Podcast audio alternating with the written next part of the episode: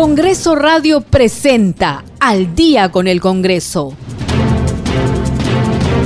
Una síntesis informativa del trabajo legislativo de representación y fiscalización del Parlamento Nacional. Una producción de la Oficina de Comunicaciones del Congreso de la República.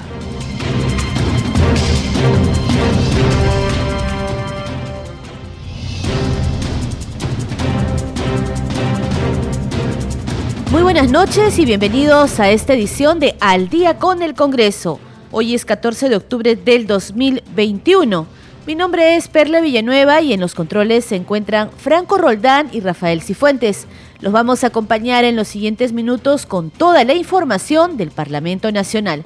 Vamos rápidamente con nuestros titulares.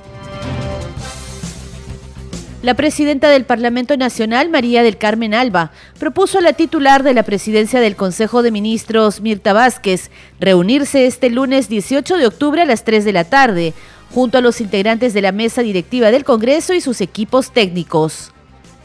Parlamentarios de las distintas bancadas cumplen mañana el último día de la semana de representación. Los congresistas se encuentran en sus lugares de origen con el fin de escuchar y recoger las demandas de la población y tomar contacto con la ciudadanía que los eligió. El presidente de la comisión especial encargada de seleccionar a los magistrados del Tribunal Constitucional, José María Balcázar, sostuvo que la transparencia durante todo el proceso garantizará la idoneidad del concurso de méritos. La presidenta del Congreso realizó esta tarde en el marco de la semana de representación una visita de inspección a los avances de la construcción de la línea 2 del Metro de Lima en Santa Anita. Alba Prieto exhortó a las autoridades del Ejecutivo concluir y entregar la obra dentro de los plazos establecidos.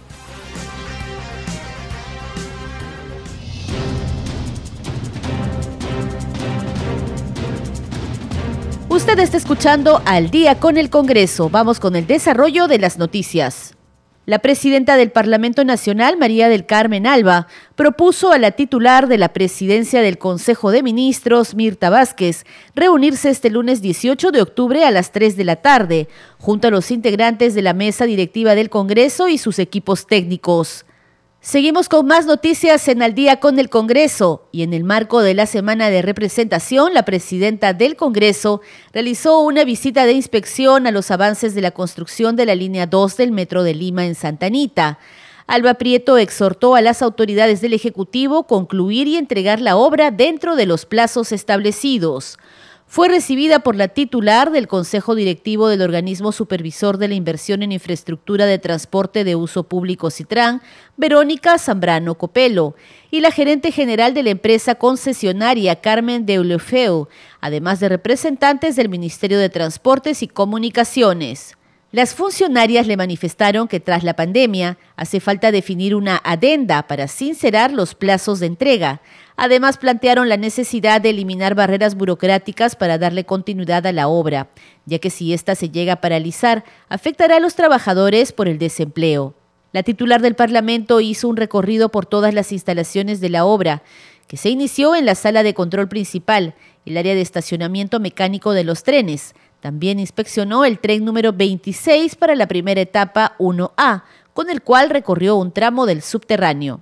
Continuamos con más información aquí en Al día con el Congreso. Ahora les contamos que la parlamentaria de la bancada Renovación Popular, Milagros Jauregui Martínez, adelantó que la próxima semana presentará a la iniciativa de su despacho el proyecto de ley sobre los derechos del preconcebido.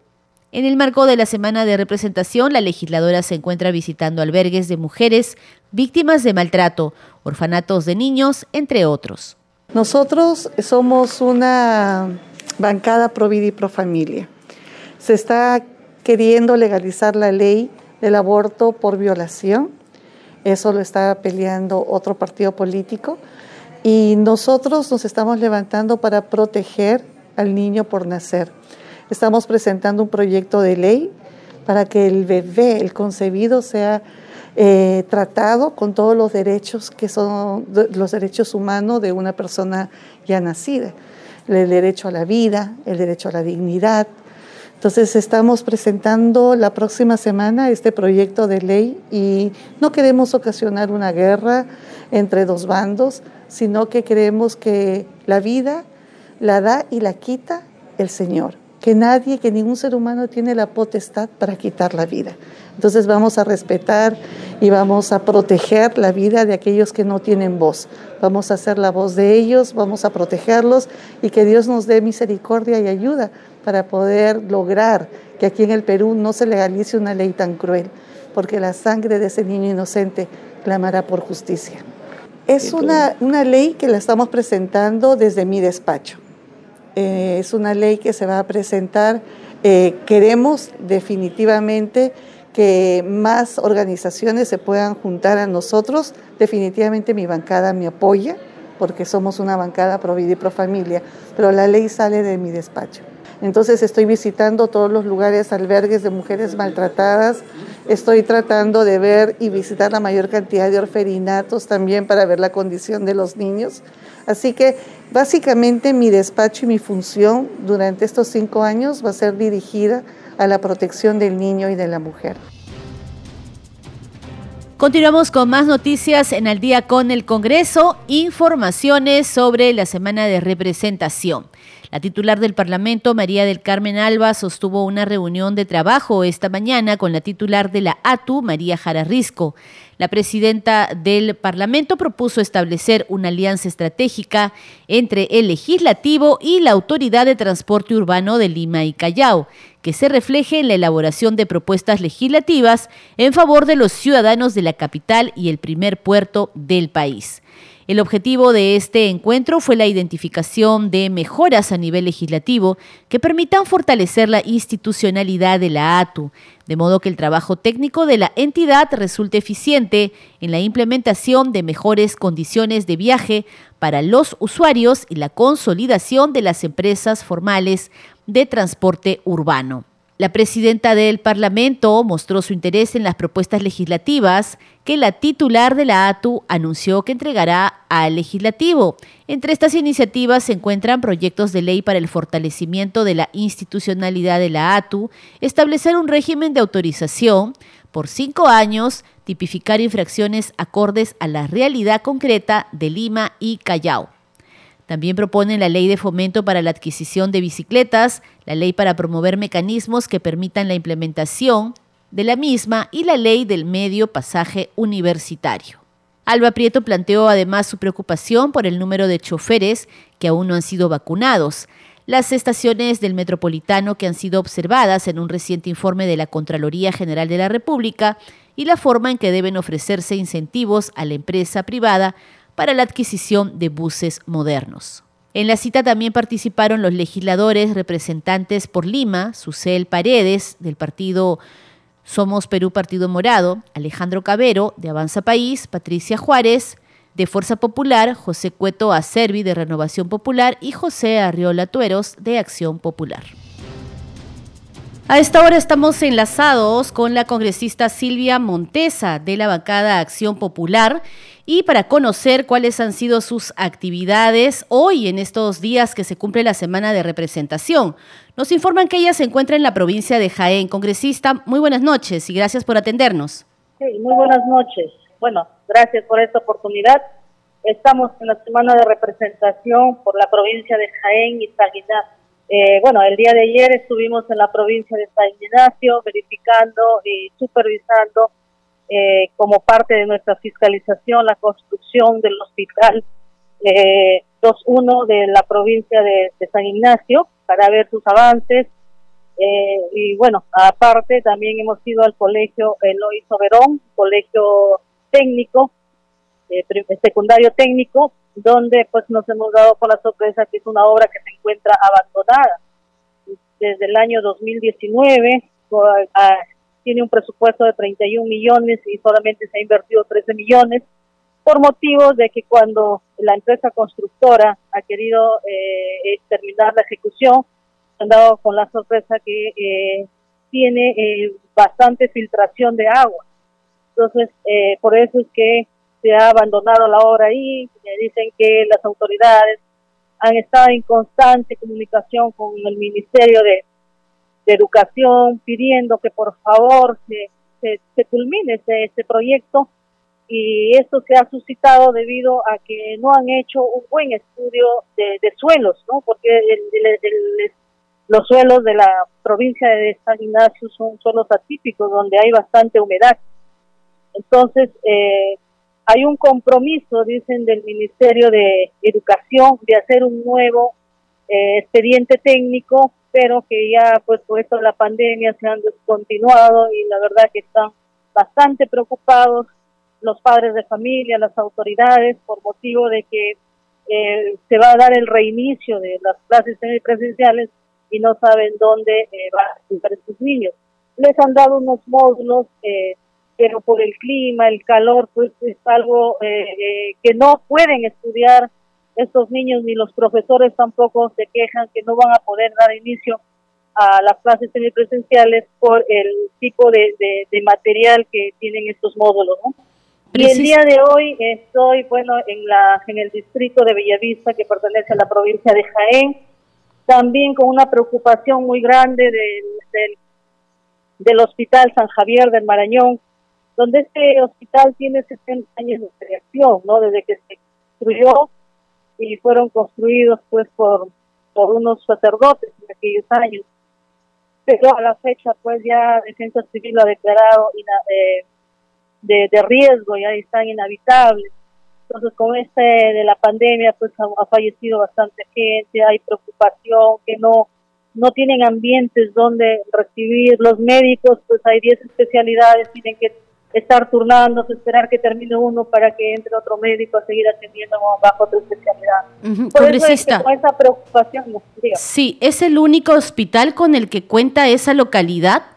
En el distrito sí, es el único hospital, de, bueno, ya tenemos el hospital de Jaén también, ¿no? que, que está a, a 25 30 minutos, ¿no? Pero la población del distrito de Bellavista es, es el distrito más grande de la provincia de Jaén y ha sido el primer hospital que se construyó a nivel de toda la región oriental. Entonces, pues ha sido abandonado por sus autoridades, no le han tomado la importancia, pues ahora en estos momentos se necesita. Entonces, a raíz de eso yo lo visité a, a, a Promis, pues coordiné con la directora allá y le pedí de favor, de por favor se apersone ella a, a ver este, este hospital para que ella misma vea la, la necesidad que existe y el día de hoy arribó ella al distrito de Bellavista y acabamos de terminar esta inspección y realmente pues ella ha, ha concluido que es urgente ese hospital en el distrito de Bellavista, ¿no? Pues no que es un, es un proyecto, pues, quizás a largo. ¿De qué manera, congresista, se puede viabilizar a través de la gestión de usted para que las autoridades involucradas, ¿no? Puedan tener en cuenta esta, este llamado de alerta que usted hace, teniendo en cuenta que es el único hospital para atender a toda una población de Jaén, de la provincia y de los alrededores, ¿no? Así es. Sí, eh, bueno, desde mi despacho pues estoy haciendo las coordinaciones con, el Ministerio de Salud, bueno, como ya lo he hecho con PRONIS, porque ellos son los que los entes responsables de, venir a hacer las inspecciones y ver eh, y determinar si realmente es de necesidad, o no, ¿no? Es por eso que, como vuelvo a repetir, estuvo acá ya la directora de, de PRONIS, ha venido con un equipo técnico y ha visto la necesidad de que realmente se tiene que construir. Pero lamentablemente las autoridades del distrito, pues por el poco presupuesto que ellos reciben, no pueden elaborar un perfil de un expediente técnico. Eh, por eso que ella se está comprometiendo a conversar con el ministro para ver cómo nos puede brindar el apoyo para la elaboración del perfil de expediente técnico. Congresista, en ese sentido, usted menciona el tema de presupuesto. Y pues precisamente usted había sido, había expresado su preocupación porque se aumente el presupuesto de Cajamarca para obras de infraestructura, para obras de saneamiento en beneficio de la población. Sí, claro, o sea, yo estaba también, eh, era una preocupación muy grande porque Cajamarca pues adolece el 60% de saneamiento básico. Igual en el distrito de Bellavista también tenemos eh, no es por exagerar, pero es el 70% de toda la parte rural que no tiene agua ni saneamiento. Entonces, le han recortado el presupuesto para el 2022 de, de 2.500 millones. Entonces, o sea, con tanta necesidad que tenemos. Si es la región Cajamarca, imagínate cómo estarán las otras regiones. Esa es la preocupación grande que tenemos, eh, especialmente yo como congresista, ¿no? De que los presupuestos se reduzcan donde hay más necesidad. Y esperemos pues que el ministro pueda eh, retornar ese presupuesto para llegar a más a más este lugares con ese saneamiento básico el agua y el saneamiento y podamos empezar ya a cerrar esas brechas que son de tanta necesidad. Y justamente ahora en esta en la pandemia que nos encontramos, ¿no? O sea, como tú le puedes decir a un niño que va al colegio y no tiene que tiene agua una, una hora al día o no lo tiene, lávate las manos o, o, que se, se los protocolos que, que te exige, ¿no? Salud, entonces, ¿cómo tú implementar cuando no lo tienes? Sí, congresista. ¿Y para cuándo en la localidad, en la provincia de Jaén, eh, se tiene previsto el reinicio de las clases eh, en los colegios, las clases presenciales, teniendo en cuenta pues que todavía está avanzando el tema de la vacunación y que eh, sobre todo, como usted dice, ya ha constatado hoy que pues la infraestructura, la situación de las de las escuelas no están como para recibir nuevamente a, a los niños, ¿no? Sí, sí, hay bastante deficiencia también en infraestructura educativa. Estuve el mes pasado por Chota también, ¿no? Y había siete instituciones educativas que estaban en cero, o sea, que, estaban inhabitables. Entonces, este, ¿dónde está el presupuesto de salud? Entonces, eso también es, una preocupación grande. Que, y bueno, aquí en la provincia de Jaén nos han dicho de que están evaluando hasta el 30 de octubre para ver si se da o no el reinicio de las labores, aunque lo veo bien difícil que este año eh, haya reinicio de labores en toda esta región oriental. ¿no? ¿Y la vacunación congresista cómo va en su región? Bueno, la vacunación sí está avanzando, ahorita están vacunando eh, de 18 años para arriba. Eh, el día de ayer también me reuní con la DISA Jaén, con el director, y me dice que lo que sí está pendiente es la segunda dosis de la, de la Pfizer, que no hay la vacuna de, para la segunda dosis de, las personas que se han ido ya vacunando, pero para los de 18 para arriba sí hay ahorita, para la primera dosis sí tienen eh, de Sinopharm, sí lo tienen, ¿no? Bien, congresista, entonces un poco, ¿cuál sería su balance? Mañana están culminando ustedes, eh, los parlamentarios, esta semana de representación. ¿Cuál sería su balance de las demandas, lo que usted ha podido escuchar de la población, sus necesidades? Sí, mira, eh, bueno, quizás mañana termine la semana de representación, pero yo sigo trabajando porque mañana tengo que estar en la provincia de Santa Cruz, que es de Cajamarca, y el día lunes en Namora, que pertenece a Cajamarca, y el lunes yo retornaría a la ciudad de Lima, ¿no? Porque eh, las necesidades son grandes, las autoridades nos convocan, que por favor vayamos a ver las necesidades que tienen. Y mira, y el balance que aquí es educación, salud y saneamiento básico es el problema más grande que tiene la región Cajamarca. ¿no? Y aquí pues a, todos los ministerios involucrados que tenemos que sentarnos a conversar para ver cómo se va a trabajar para ir cerrando poco a poco las brechas que, que tenemos en toda esta zona así es, congresista. Importantes temas, importantes sectores que deben reactivarse, teniendo en cuenta pues que Cajamarca es una eh, región turística, ¿no? Turística, además eh, ganadera, productores de, quesos, de leche, ¿no? Reconocidos. también, bastante café, bastante café también, café de exportación también tenemos en toda esta zona. Entonces hay bastante producción por acá. Muy bien, congresista. Entonces, eh, también sabemos que usted es presidenta de la Comisión de Economía, pero ya estaremos conversando más adelante, de repente en las siguientes semanas, para ver cuál es la agenda también de trabajo suya en esa comisión, ¿sí? Por supuesto, yo le agradezco. Muy bien, congresista. Gracias entonces y será hasta cualquier momento. Buenas noches. Sí, gracias. Buenas noches. Vamos a continuar con las noticias del Parlamento Nacional aquí en Al día con el Congreso. Ahora les contamos que el presidente de la comisión especial encargada de seleccionar a los magistrados del Tribunal Constitucional, el legislador José María Balcázar, sostuvo que la transparencia durante todo el proceso garantizará la idoneidad del concurso de méritos. Dijo que la comisión garantiza el debido proceso y la difusión del concurso público, a fin de que puedan participar los mejores profesionales del país para ocupar cargos en el máximo organismo constitucional. Al respecto tenemos el informe de Congreso Radio. El Congreso de la República, a través de la Comisión Especial de Selección de Candidatas o Candidatos aptos para la elección de magistrados del Tribunal Constitucional, ha convocado al concurso público de méritos para la selección de postulantes a estos cargos de máxima importancia en el país. Y animo desde acá a la gente que quiera postular o pasar la voz, porque puede postular una persona o un colegio de abogados o también otra entidad puede postular a alguien que reúna los requisitos. El legislador Hernando Guerra García, miembro de esta comisión especial, explicó que el proceso que se inició el lunes 11 de octubre culminará en el mes de marzo. El Congreso tiene que elegir a los nuevos tribunos del Tribunal eh, Constitucional que ya se les venció largamente su plazo. Han habido dos procesos frustrados y esta vez el Congreso quiere avanzar bien, como he dicho, con, de manera transparente, con calma. Este es un proceso que durará hasta marzo, según el cronograma que hemos implementado. El objetivo es elegir a los mejores abogados para que conformen el Tribunal Constitucional, afianzar la democracia, brindar seguridad jurídica y proteger los derechos fundamentales de los ciudadanos.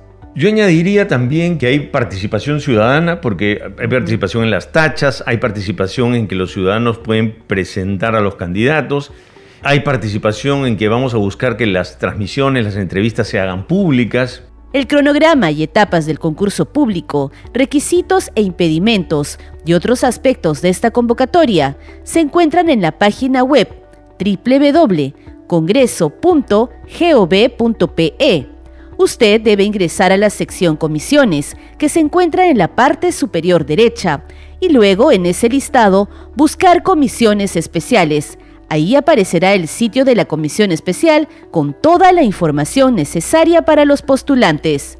Luego de presentarse las personas, por ellos mismos o por alguien, hay un, un periodo de tachas que la ciudadanía puede hacer, tal persona, señalando algunos temas.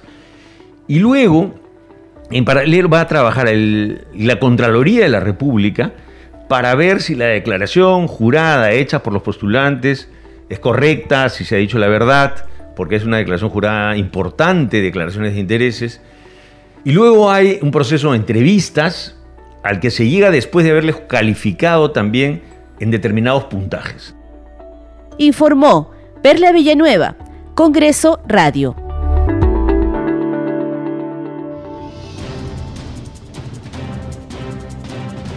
A esta hora hacemos una pausa y ya volvemos con más noticias aquí en Al día con el Congreso.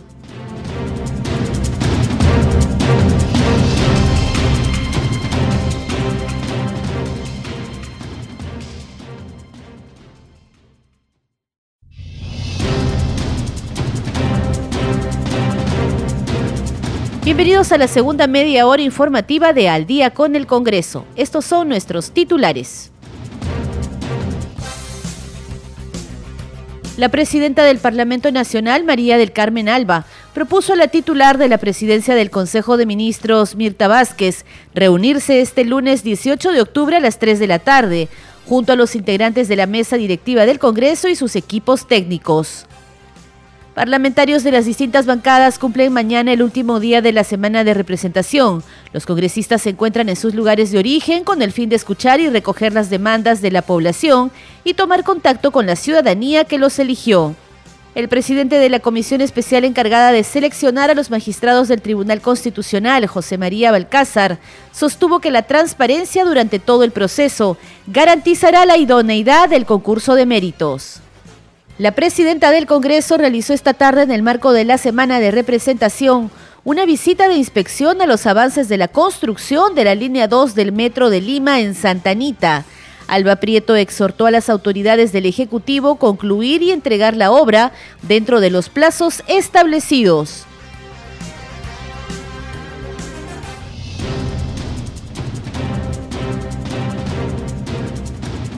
Vamos con el desarrollo de las noticias, aquí en Al día con el Congreso. El ministro del Interior, Luis Roberto Barranzuela, se presentará este lunes 18 de octubre ante la Comisión de Defensa Nacional. Así lo anunció el presidente de dicho grupo de trabajo, el legislador José William Zapata. Además, dio detalles del pliego de preguntas que deberá absolver el ministro. El informe de la multiplataforma de noticias del Congreso.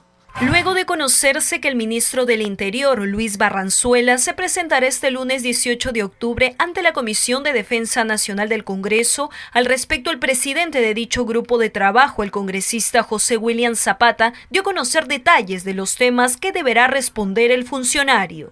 El pliego de preguntas tiene cuatro grupos o cuatro temas.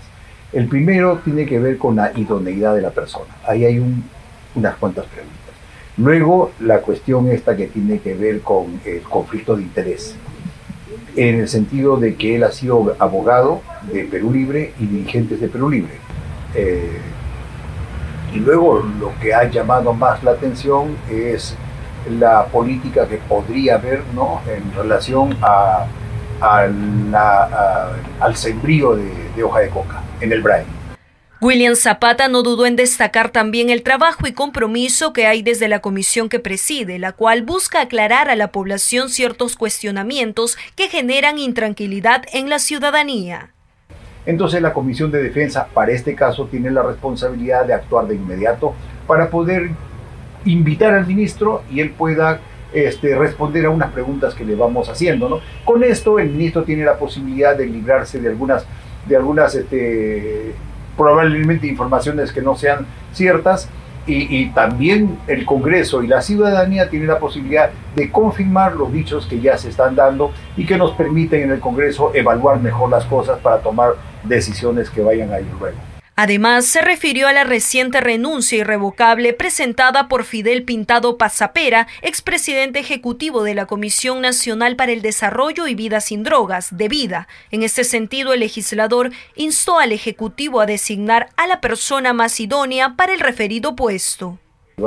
Entonces nos crea ciertas desconfianzas y ciertas inquietudes que necesitamos resolverlas. Este tema de debida es son un, grupo de preguntas que no están en el pliego que hemos enviado, pero que las vamos a incorporar en razón que se ha presentado esto antes de la, de la entrevista.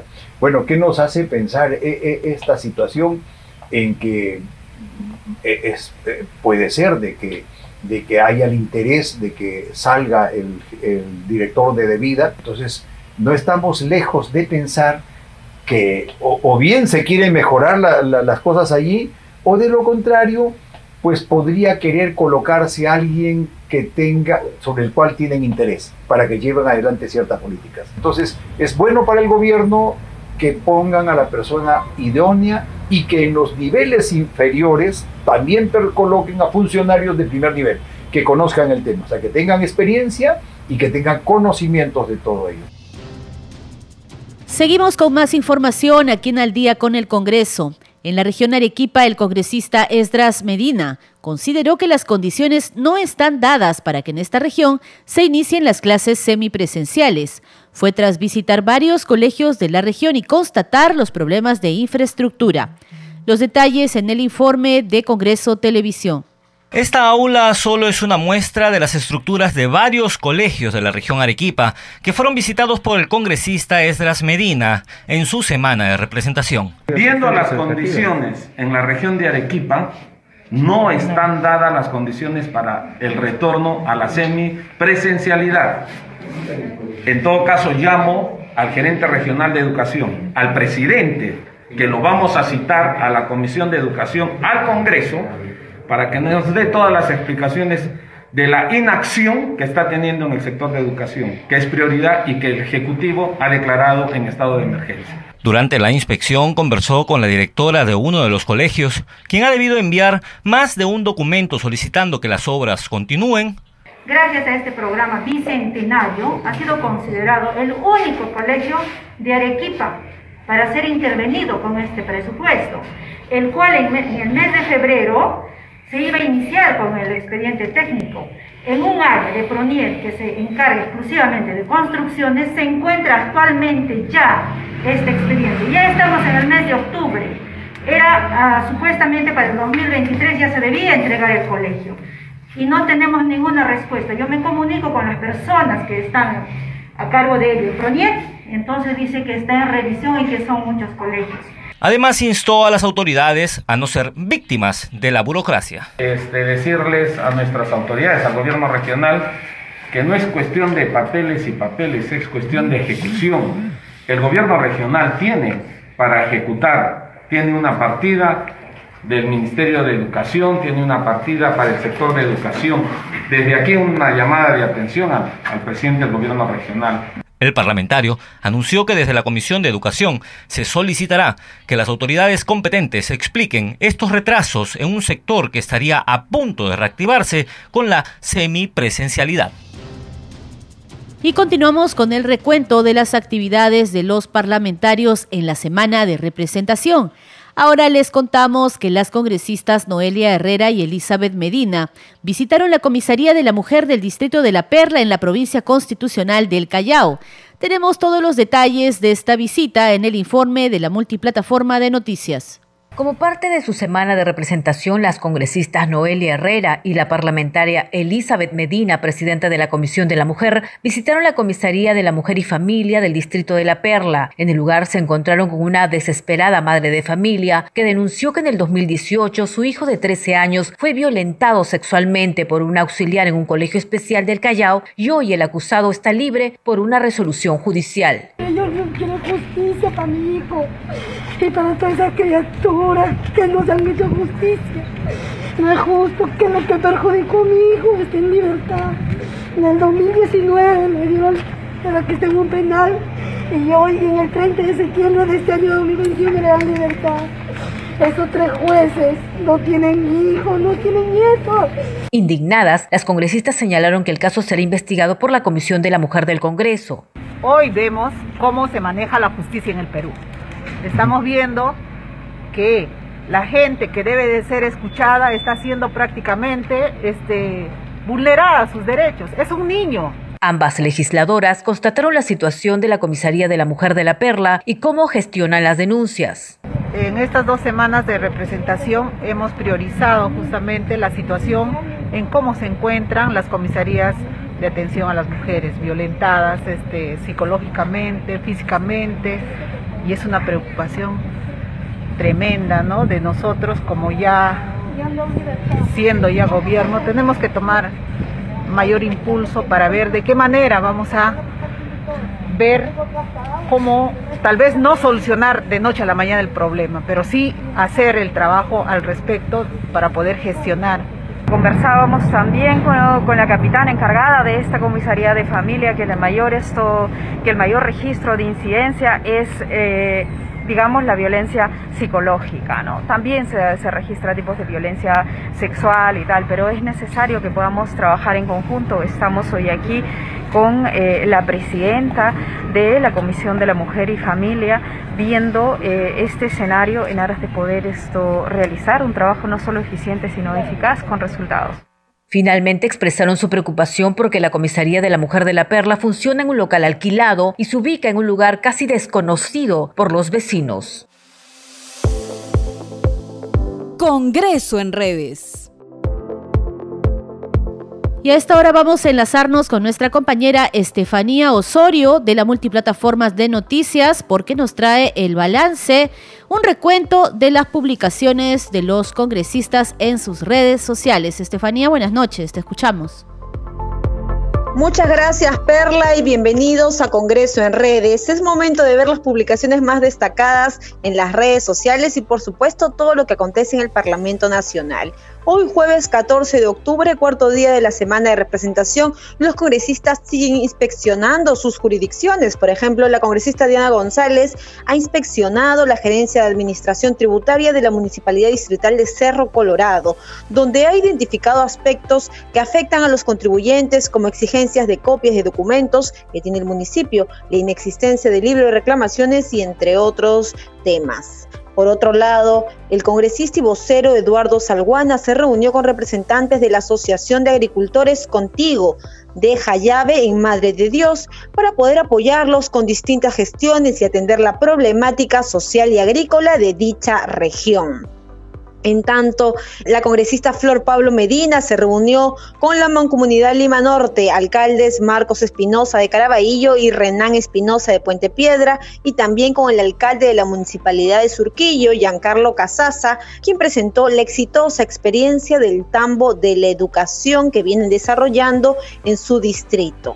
También la congresista Susel Paredes se reunió en la ATU de Lima para informar sobre la realidad del transporte urbano que viene pasando en la ciudad, que tanto además necesita un transporte urbano digno y seguro nuestra ciudad de Lima. Así lo mencionó mediante su cuenta de Twitter. Por último, también vemos una publicación de la congresista Isabel Cortés, quien publica unas fotografías escuchando a los trabajadores de la minera Shogun Hierro Perú en San Juan de Marcona, quienes están en contra del internamiento y además demandan que no cuentan con condiciones laborales adecuadas y de seguridad. Perla, hemos llegado al final del Congreso en redes, pero estén atentos a todo lo que viene desarrollando eh, los congresistas en sus redes sociales. Ya saben que para esta y otras informaciones nos pueden seguir a través de Congreso Radio y Congreso Perú en todas las plataformas de las redes sociales. Conmigo será hasta la próxima, que tengan una bonita noche. Adelante contigo, Perla. Bien, Estefanía, gracias por esa información. Nos reencontramos mañana. Usted está escuchando Al día con el Congreso. Vamos a contarles ahora que el legislador Ilich López Ureña se reunió con los trabajadores del comercio ambulatorio de Tarma para escuchar las demandas y problemáticas de este sector. Todos los detalles de esta reunión en el informe de la multiplataforma de noticias del Congreso. Preocupado por los trabajadores de comercio ambulatorio de la provincia de Tarma, el congresista Ilish López participó de una reunión en representación de los comerciantes, en la cual se expuso la problemática del sector ante el alcalde provincial José Luis Mancilla. Agradecerles, queridos hermanos, ustedes por la oportunidad. Siempre que ustedes lo, lo requieran, vamos a estar acá conversando y coordinando el tema. Además, que yo voy a cursar unos oficios para generar el proceso de fiscalización. Según el parlamentario, en la reunión se llegaron acuerdos concretos que beneficiarán a todos los comerciantes de la provincia. Además, se adoptaron compromisos por ambas partes que permitirá reactivar la economía durante el mes de octubre. Al respecto, el alcalde provincial destacó la importante presencia del parlamentario durante la reunión de trabajo. La presencia del congresista, quien ha asumido un rol bastante importante en representación por parte de ellos, ha hecho de que arribemos en este caso a un acuerdo bastante fructífero, que es establecer una línea de tiempo, establecer un calendario, establecer un, cronograma en el que vamos a tener nosotros que cumplir, así como nosotros hemos, eh, nos hemos comprometido. Además, el alcalde provincial solicitó al legislador atender la problemática de saneamiento de agua y desagüe en la provincia de Tarma, proyecto que está a la espera del financiamiento para adquirir el terreno donde debe funcionar la planta de residuos sólidos. Por su parte, el congresista López Ureña mostró su compromiso de remitir los oficios a las entidades correspondientes a fin de que se priorice dicho pedido. Seguimos con más información en Al día con el Congreso. Y como los hemos venido informando, los parlamentarios de las distintas bancadas cumplen con la semana de representación. Los legisladores se encuentran en sus lugares de origen con el fin de escuchar y recoger las demandas de la población y además tomar contacto con la ciudadanía. ¿Qué actividades realizan los congresistas en sus regiones de origen? ¿Y por qué es importante esta semana de representación? Se lo contamos en el informe de Congreso Radio.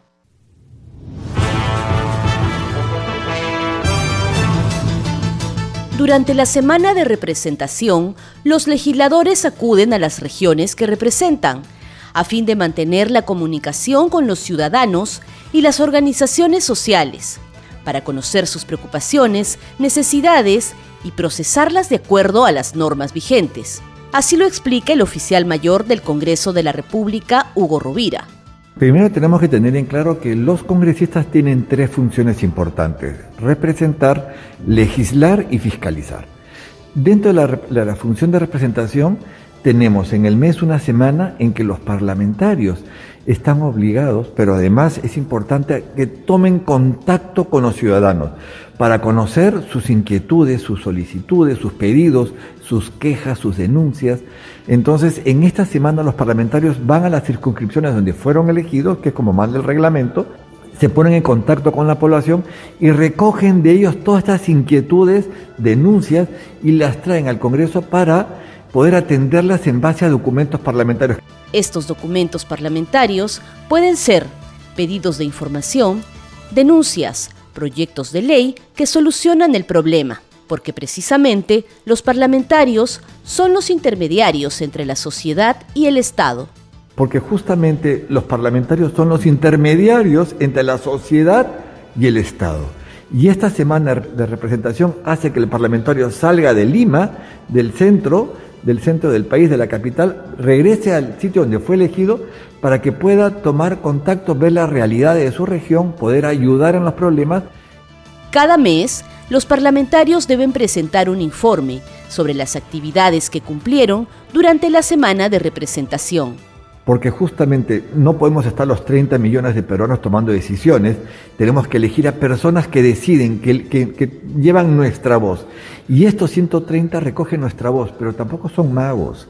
Por eso ellos una semana al mes van a sus regiones para escuchar esas voces y poder trasladarlas, recoger lo que piensa sus ciudadanos y traerlos al, al, Congreso para convertir esa voz, ese pedido, ese, esa súplica o esa denuncia en documentos parlamentarios. Las actividades de los parlamentarios en el interior del país se difunden a través de las plataformas informativas del Congreso de la República. Perla Villanueva, Congreso Radio. Congreso Regional. Vamos a enlazarnos en este momento con nuestro compañero Josman Valverde de la multiplataforma de noticias del Congreso que tiene a cargo la secuencia regional con todos los detalles de las actividades parlamentarias en el interior del país. Josman, te escuchamos. Buenas noches.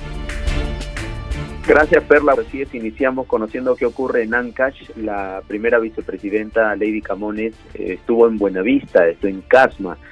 Ella ha llegado a este distrito, Buenavista Alta, junto al alcalde Hugo Pajito y las autoridades locales, se reunieron para visitar la deteriorada carretera Buenavista Alta Mojón, que es la vía principal de acceso hacia la provincia de Yungay. Han tenido eh, la oportunidad en esta visita, Perla, de constatar el reinicio de la obra de construcción también del puente Huanchuy y han recorrido el centro de salud eh, de la zona cuya infraestructura, según lo que se ha advertido, es precaria y el personal está trabajando hacinado. Eh, Buenavista Alta es un distrito según considera la parlamentaria, que merece la atención del gobierno regional y central y se está comprometiendo ella luego de esta visita a apoyarlos en sus gestiones. Esto es solo una pequeña muestra de lo que ocurre en esa zona. La población tiene más demandas, más pedidos que de seguro van a ser canalizados poco a poco uno a uno, pero lo principal y el motivo de esta visita de trabajo fue la, la la llegada a la carretera eh, donde se donde se requiere precisamente solucionar los problemas toda vez que está deteriorada y también estas construcciones en el puente Huanchuy y el centro de salud así que se ha tomado nota de estos temas a fin de canalizarlos también ante las entidades correspondientes nos vamos a Cusco para conocer qué ocurre ahí el congresista Luis Ángel Aragón visitó el Centro Gerontológico San Francisco de Asís de la ciudad del Cusco para pasar con ellos un momento, constatar su situación, llevar ayuda, además a, estos adultos mayores. Y el congresista ha agradecido el recibimiento a la madre Lucía Cama, quien dio a conocer cuáles son las necesidades que tiene este importante centro humanitario. El congresista Luis Ángel Aragón ha podido dialogar con los ancianos que están en ese lugar, con quienes también están a cargo de su cuidado, y ha garantizado su compromiso de, velar por el cuidado de ellos.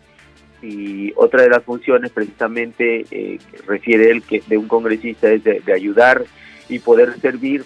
Así que también eh, de seguro esta problemática, estas carencias que pueden haber eh, también van a ser trasladadas, dadas a conocer a las entidades correspondientes, en este caso las que velan por el cuidado de estas poblaciones vulnerables. Esto es en Cusco. Y en Cajamarca, Perla, hay actividades de la congresista Silvia Montesa. Ella ha llegado a la provincia de San Ignacio para verificar el avance de la construcción de la infraestructura del Hospital de Frontera categoría 2.1, que está ubicado en el distrito de San Ignacio, en la provincia del mismo nombre, San Ignacio, está en la región Cajamarca. Esta obra, según lo que se ha podido constatar en esta visita, se encuentra en un avance del 2.3%, demanda una inversión de 120 millones y cuenta con un plazo de ejecución de 540 días calendario. Va a beneficiar, una vez que sea concluida, a más de 150 mil habitantes eh, de esta ciudad eh, fronteriza. Así que la construcción de la obra, también de acuerdo a todos los datos que se han tomado en la visita, está a cargo de la empresa Instituto de Consultoría S.A.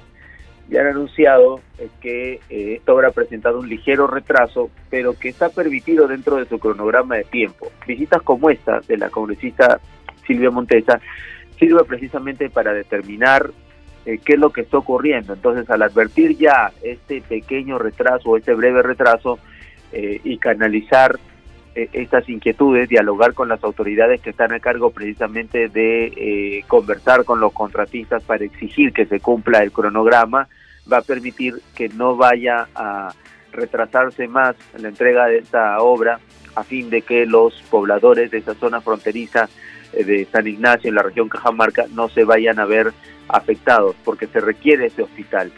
en muchas zonas del país, zonas fronterizas, lamentablemente el olvido del Estado hecho de que se tenga que cruzar las fronteras para buscar atención en, salud u, otras, eh, u otros temas.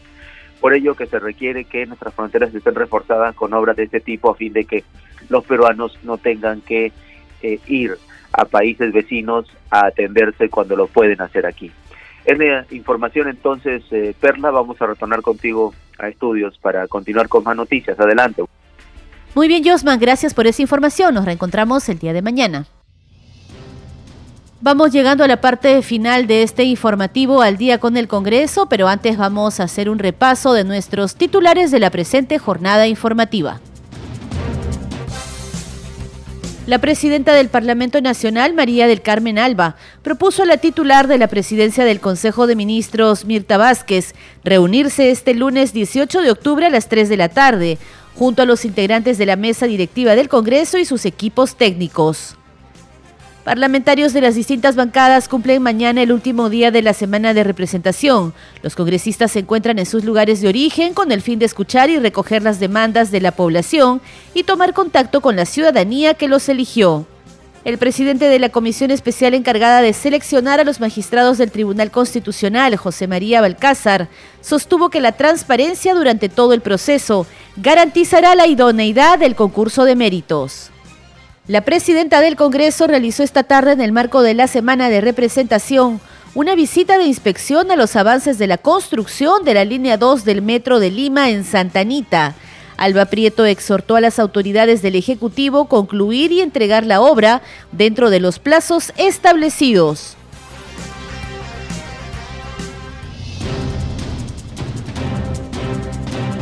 Hasta aquí las noticias en Al día con el Congreso, una producción de la Oficina de Comunicaciones del Congreso de la República. Los acompañó Perla Villanueva y en los controles Franco Roldán y Rafael Cifuentes. Gracias por su sintonía. Que tengan muy buenas noches.